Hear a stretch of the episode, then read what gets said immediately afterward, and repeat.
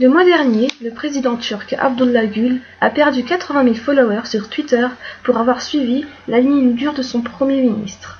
Les internautes lui ont reproché d'avoir promulgué une loi de blocage d'Internet voulue par Recep Tayyip Erdogan. Cette loi a été acceptée dernièrement et Twitter a été interdit pour la Turquie. Le chef de gouvernement a en effet mis en place une série de dispositions qui facilitent l'interdiction de sites Internet en Turquie. L'autorité gouvernementale des télécommunications pourra désormais bloquer un site web sans passer par une décision de justice.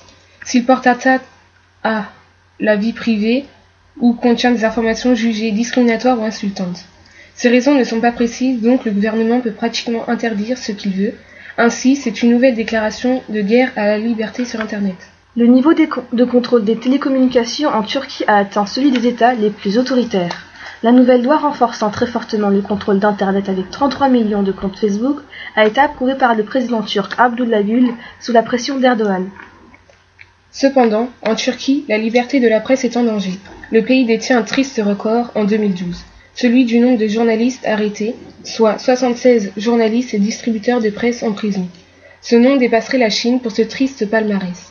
La majorité sont des Kurdes, du PKK, parti des travailleurs de Kurdistan, Formés par Abdullah Öcalan en 1978, ils sont en guerre avec la Turquie depuis 1984. Ces journalistes accusés de collusion avec une entreprise terroriste, d'autres sont des militants turcs de la démocratie et des libertés fondamentales.